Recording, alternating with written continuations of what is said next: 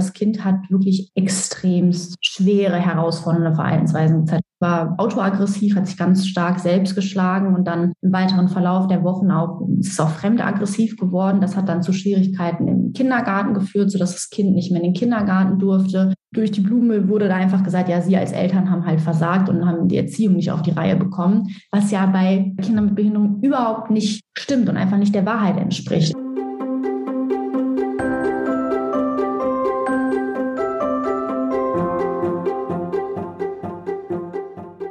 Willkommen zu unserer 14. Folge des Mein Herz lacht Podcasts, dem Podcast für Eltern, die Kinder mit Behinderung oder einer chronischen oder seelischen Krankheit haben. Am Mikrofon ist heute wieder Christine vom Mein Herz lacht Team. Hattest du schon mal ein schlechtes Gewissen, weil dein Kind im Kindergarten ein anderes Kind gebissen hat oder einfach nicht mehr aufgehört hat zu schreien? Viele Eltern fühlen sich im Alltag alleingelassen, wenn ihr behindertes Kind herausforderndes Verhalten zeigt. Elisa Diaz Perez kennt das nur zu gut. Sie ist Spezialistin für Kinder mit einer komplexen Behinderung und weiß, was sich Eltern von ihrem Umfeld alles anhören müssen. Wenn sie hört, was behinderten Kindern oftmals unterstellt wird, stehen ihr die Haare zu Bergen. You've been down this road for far too long. He left your love behind. But still you keep on crawling back despite the pain inside.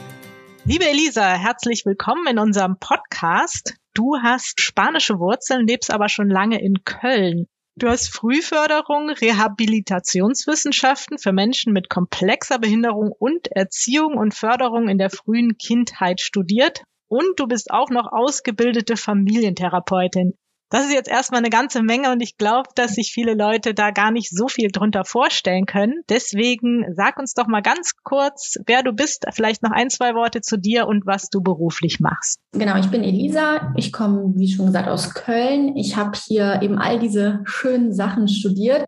Und es ist tatsächlich so, das, was man studiert, ist immer sehr theoretisch und deshalb ist es in der Praxis immer ein bisschen was anderes. Tatsächlich ist es so, dass ich beruflich sozusagen zwei Zweige habe. Ich habe einmal eben die Frühförderung, das heißt, das ist das, was ich direkt mit den Kindern mit Behinderung mache, für Kinder bis sechs Jahre. Also da macht man eben so ähnlich wie die Sonder- und Heilpädagogik. Und das, was ich als Familienberaterin mache, ist eben, dass ich Familien mit Kindern mit Behinderung in sämtlichen Lebenslagen berate über die Selbstständigkeit. Und ich bin eben spezialisiert auf Kinder mit komplexer Behinderung. Also da ist mir so umgangssprachlich der Begriff schwerst Mehrfachbehinderung. Der sagt den meisten Menschen eher was. Und wie ist es gekommen, dass du dich überhaupt so sehr für das Thema interessierst? Also ich habe auf deiner Homepage gesehen, du hast, glaube ich, auch über 40 verschiedene Fortbildungen. Also du machst da ja richtig, richtig viel. Ähm, wie hast du gemerkt, dass das so dein Herzensding ist? Ich habe schon ganz, ganz früh damals in einem äh, Schulpraktikum, habe ich in einer inklusiven Kita halt mein Praktikum gemacht. Das war auch noch als Inklusion noch mehr so die Ausnahme war, sage ich mal.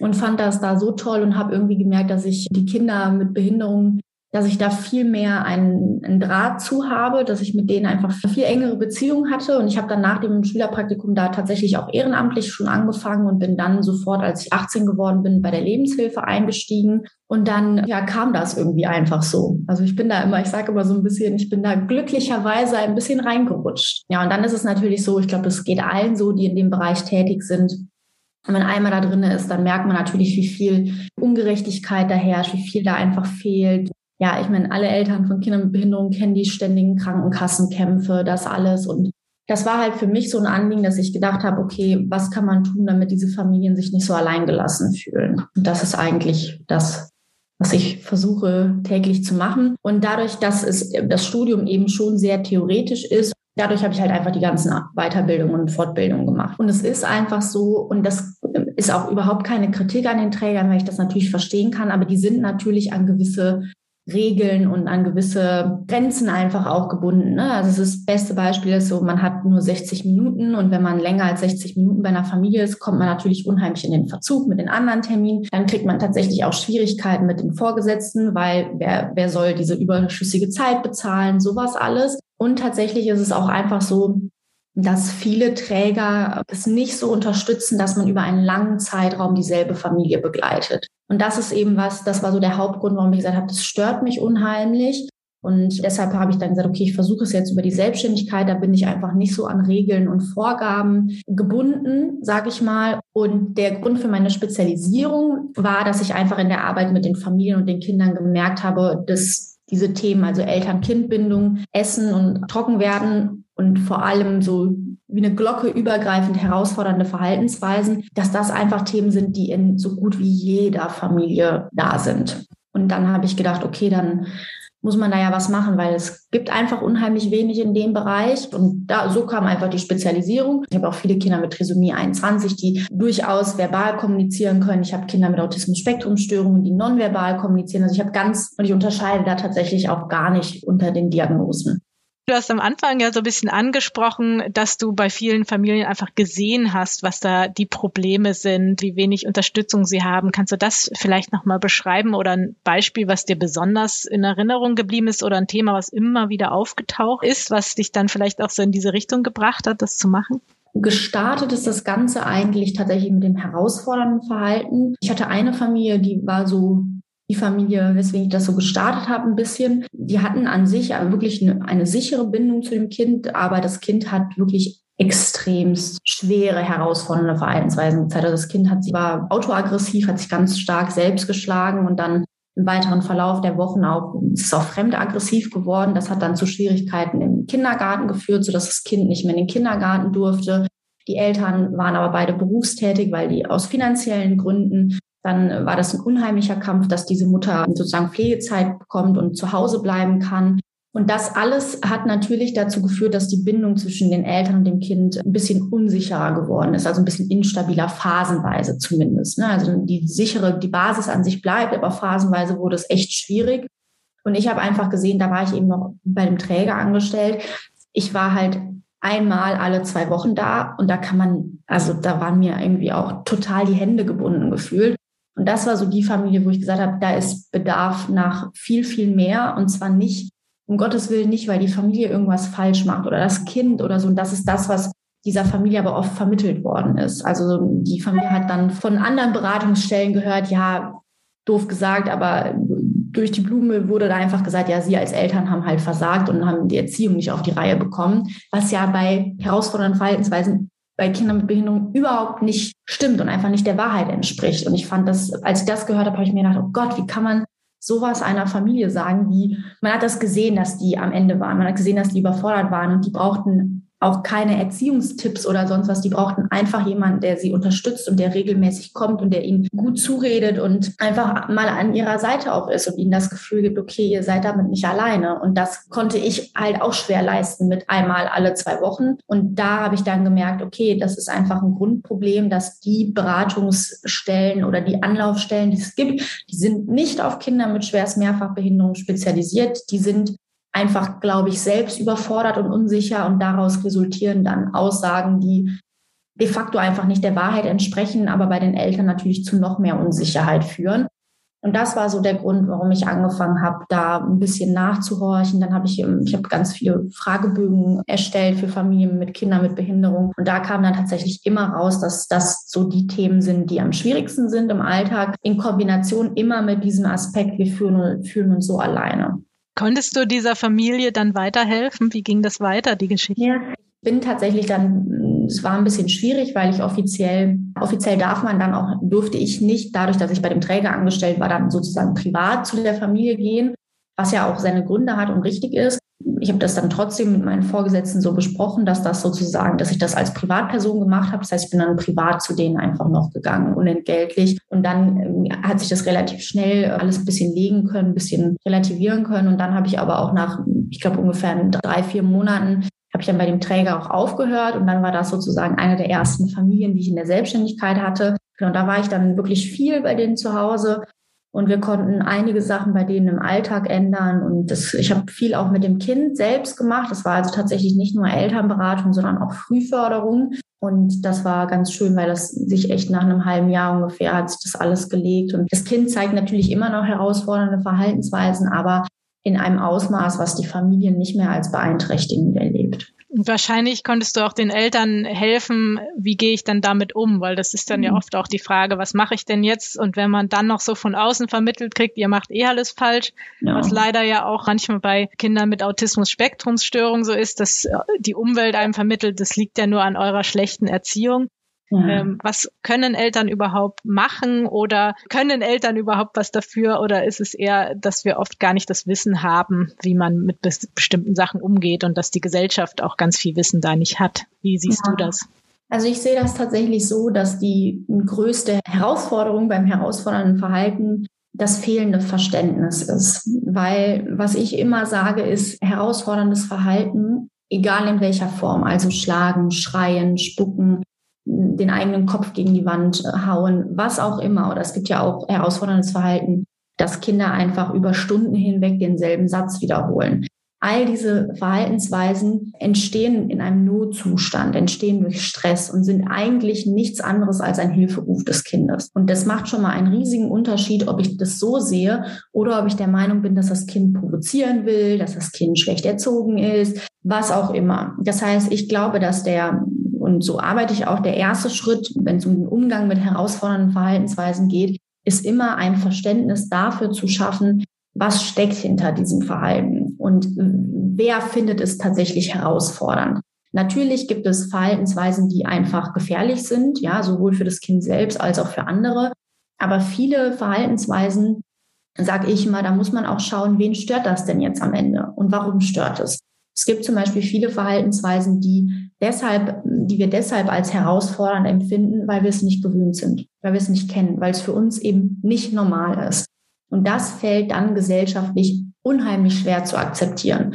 Also ich hatte zum Beispiel eine Familie, die haben sich bei mir gemeldet, weil die unheimliche Schwierigkeiten im Kindergarten hatten, weil das Kind nach dem Essen nie sitzen geblieben ist. So, und es war ein Kind mit mit frühkindlichem Autismus, wo ich dann dachte, es ist doch super, dass das Kind überhaupt mit allen anderen Kindern, also das war eine Gruppe von 19 Kindern, an einem Tisch ist und das, dieses Kind hat schon unheimlich viel geleistet in der Essenssituation und die, die Erzieherinnen hatten im Kindergarten aber wirklich Schwierigkeiten damit und das hat ständig zu Problemen geführt.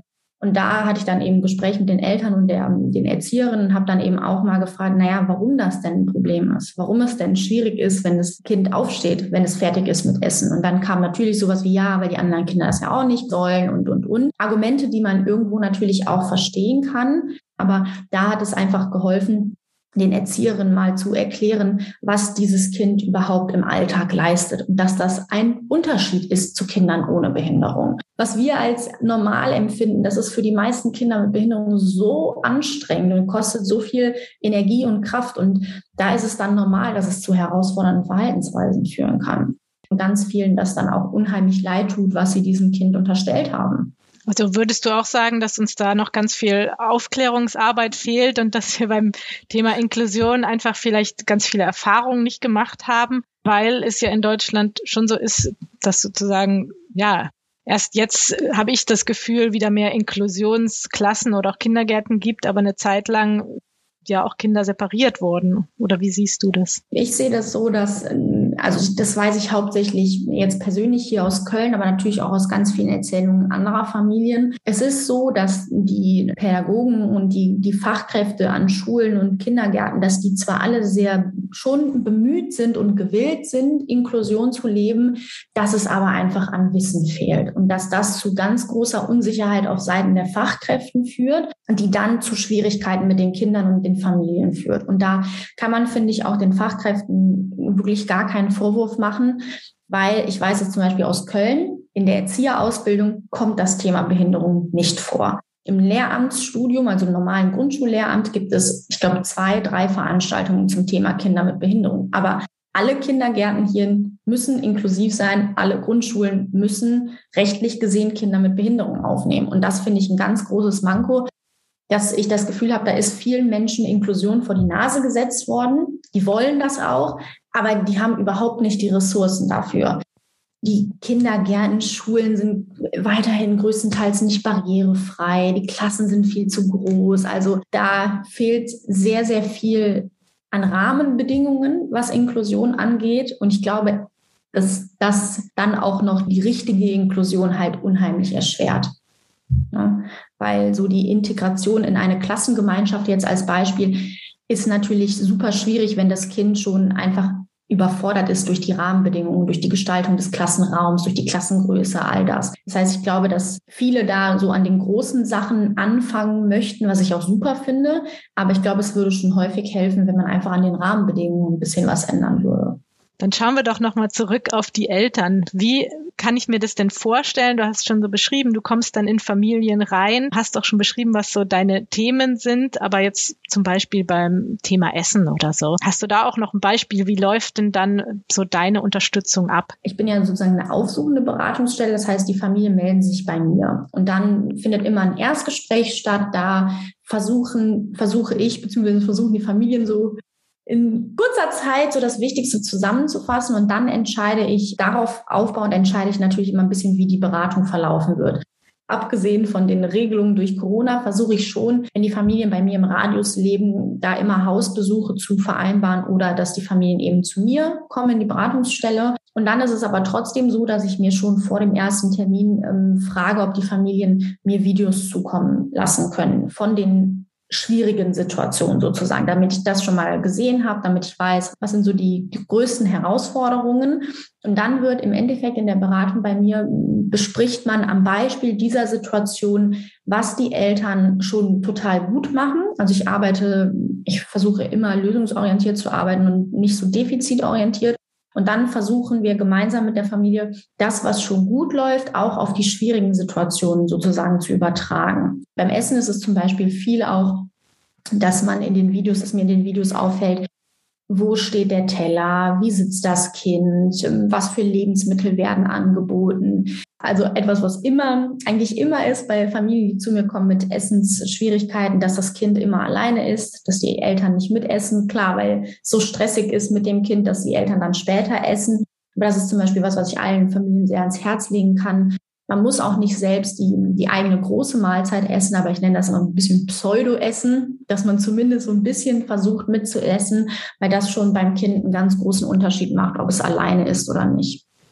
Das war jetzt ja ein sehr äh, konkreter Tipp. Aus deiner Erfahrung äh, noch wichtigsten Tipps, die du Eltern mit auf den Weg geben kannst? Im Generellen sage ich immer, dass ich es total wichtig finde, dass Eltern von Kindern mit Behinderung sich bewusst machen, dass das eine ganz andere Rolle ist als die, auf die man sich eingestellt hat. Das heißt, das ist einfach mit vielen Herausforderungen, natürlich auch mit unheimlich vielen schönen Momenten verbunden. Dennoch finde ich es ganz wichtig, dass vor allem Eltern von Kindern mit Behinderung da nicht zu hart mit sich ins Gericht gehen, dass sie sich bewusst machen, dass bei solchen Familien es noch mehr so ist, dass alle der Meinung sind, sich einmischen zu können und zu dürfen. Ja, man kriegt von den eigenen Eltern, vom Umfeld sowieso schon äh, häufig ungefragt Tipps und dann kommen aber noch Physiotherapeuten, Ergotherapeuten. Es kommen so viele Menschen dazu, die sich meistens ja auch aus gutem Willen, also gar nicht böse gemeint, aber die einfach mitreden wollen und sich einmischen wollen. Das ist das ganz, der wichtigste Tipp, den ich immer gebe, ist zu sagen, dass ihr die, also dass ihr die Eltern seid, dass ihr euer Kind am besten kennt. Ja, und dass man sich da durch die Behinderung, ich weiß, dass das unheimlich schwierig ist, weil für viele die Behinderung eine ganz, ganz große Unsicherheit darstellt. Aber das Wichtigste, was man als Eltern machen kann, ist, zu seinem Bauchgefühl zurückzufinden. Man kann ruhig auch mal sagen, wir gehen jetzt mal zwei Wochen nicht zur Therapie, weil ich als Mutter oder als Vater das auch alles nicht mehr sehen kann und einfach auch mal meine Pause und meine Ruhe brauche. Und dass das finde ich auch total in Ordnung und gerechtfertigt und das tut dem Kind auch in seiner Entwicklung keinen keinen Schaden. Und ich finde, das ist was, was viele Eltern gar nicht so bewusst haben. Und ich finde es auch ganz wichtig, immer zu sagen, dass es nichts ähm, Schlimmes ist, um Hilfe zu bitten und zu sagen, dass man überfordert ist und dass man Unterstützung braucht, weil wir alle, ich sage immer, wir, ja, jeder Mensch braucht Hilfe bei irgendwas. Manche brauchen es mehr in der Einrichtung, andere in der. Und das ist aber leider immer noch was, was gesellschaftlich vermittelt wird, dass wenn man was nicht alleine schafft, dann kann man es nicht oder dann ist man nicht, nicht so gut, nicht perfekt. Und das ist völliger Schwachsinn. Also, ja. Also das habe ich auch tatsächlich schon oft im Podcast gehört, wenn Eltern so berichten, dass viele gesagt haben, das Bauchgefühl, das ist wirklich das, was ihnen dann viel geholfen hat, da, zu lernen, darauf wieder zu hören, weil das oftmals das Richtige war.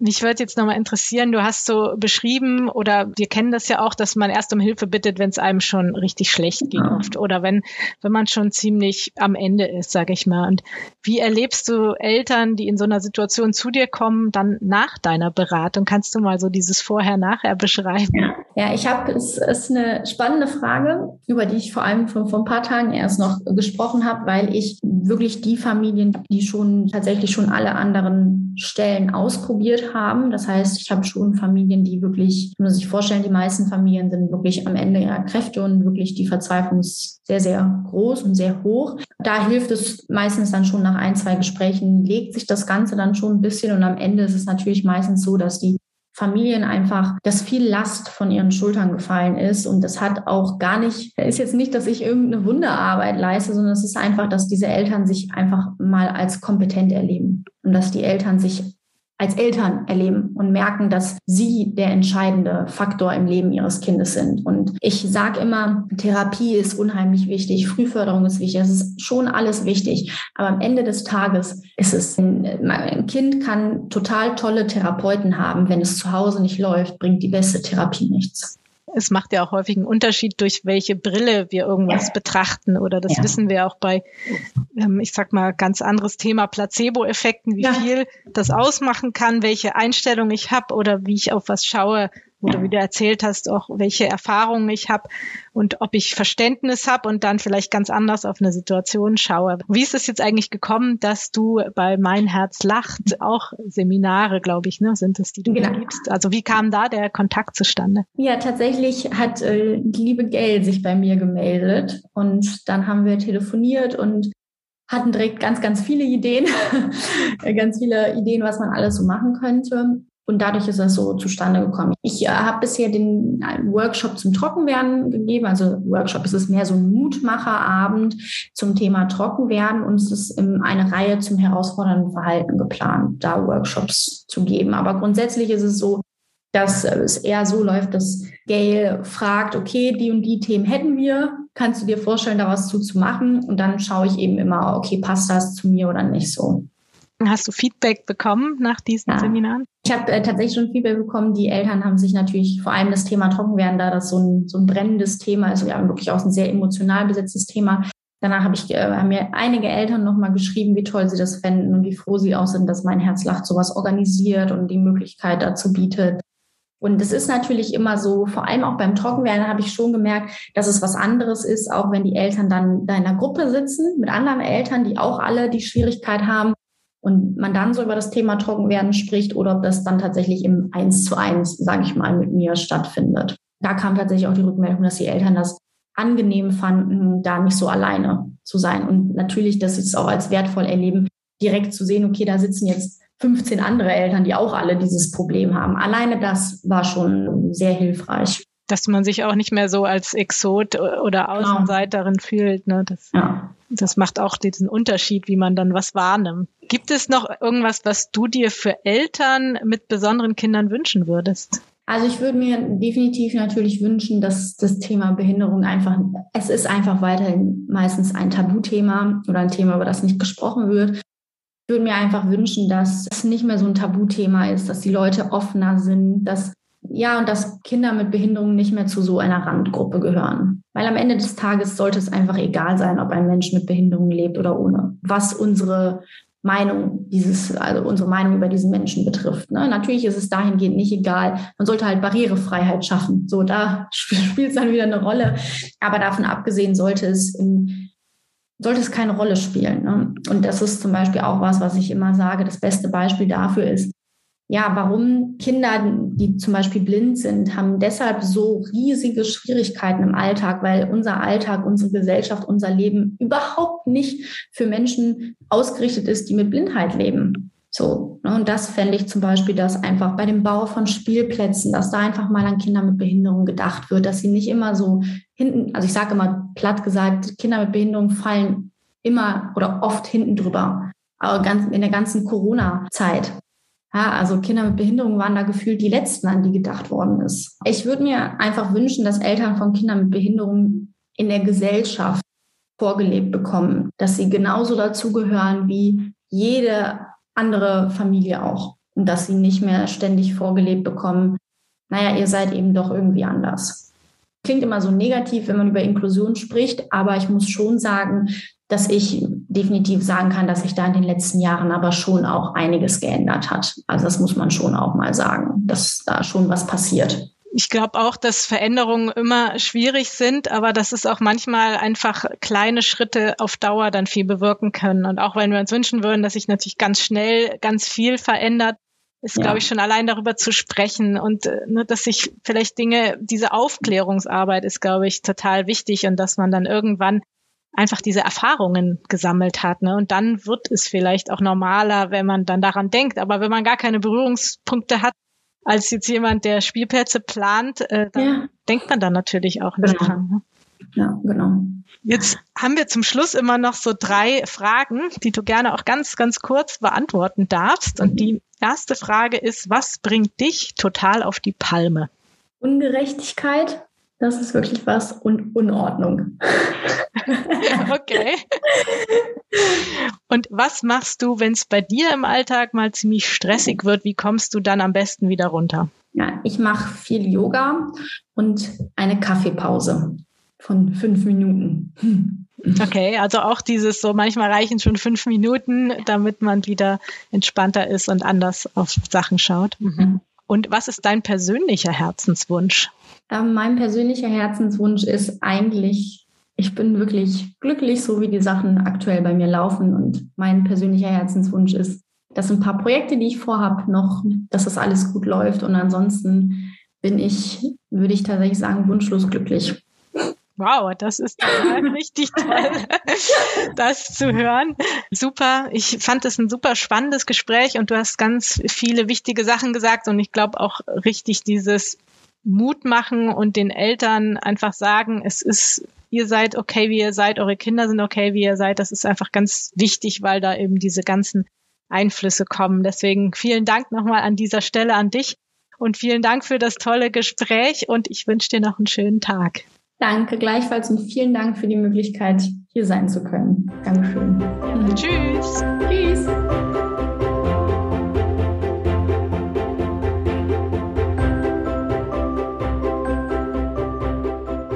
Es bedarf noch ganz viel Aufklärungsarbeit, damit Familien mit behinderten Kindern weniger Ungerechtigkeiten erfahren. Möchtest du dazu beitragen? Dann erzähl uns deine Geschichte hier im Podcast und lass uns an deinen Erfahrungen teilhaben. Melde dich einfach bei uns.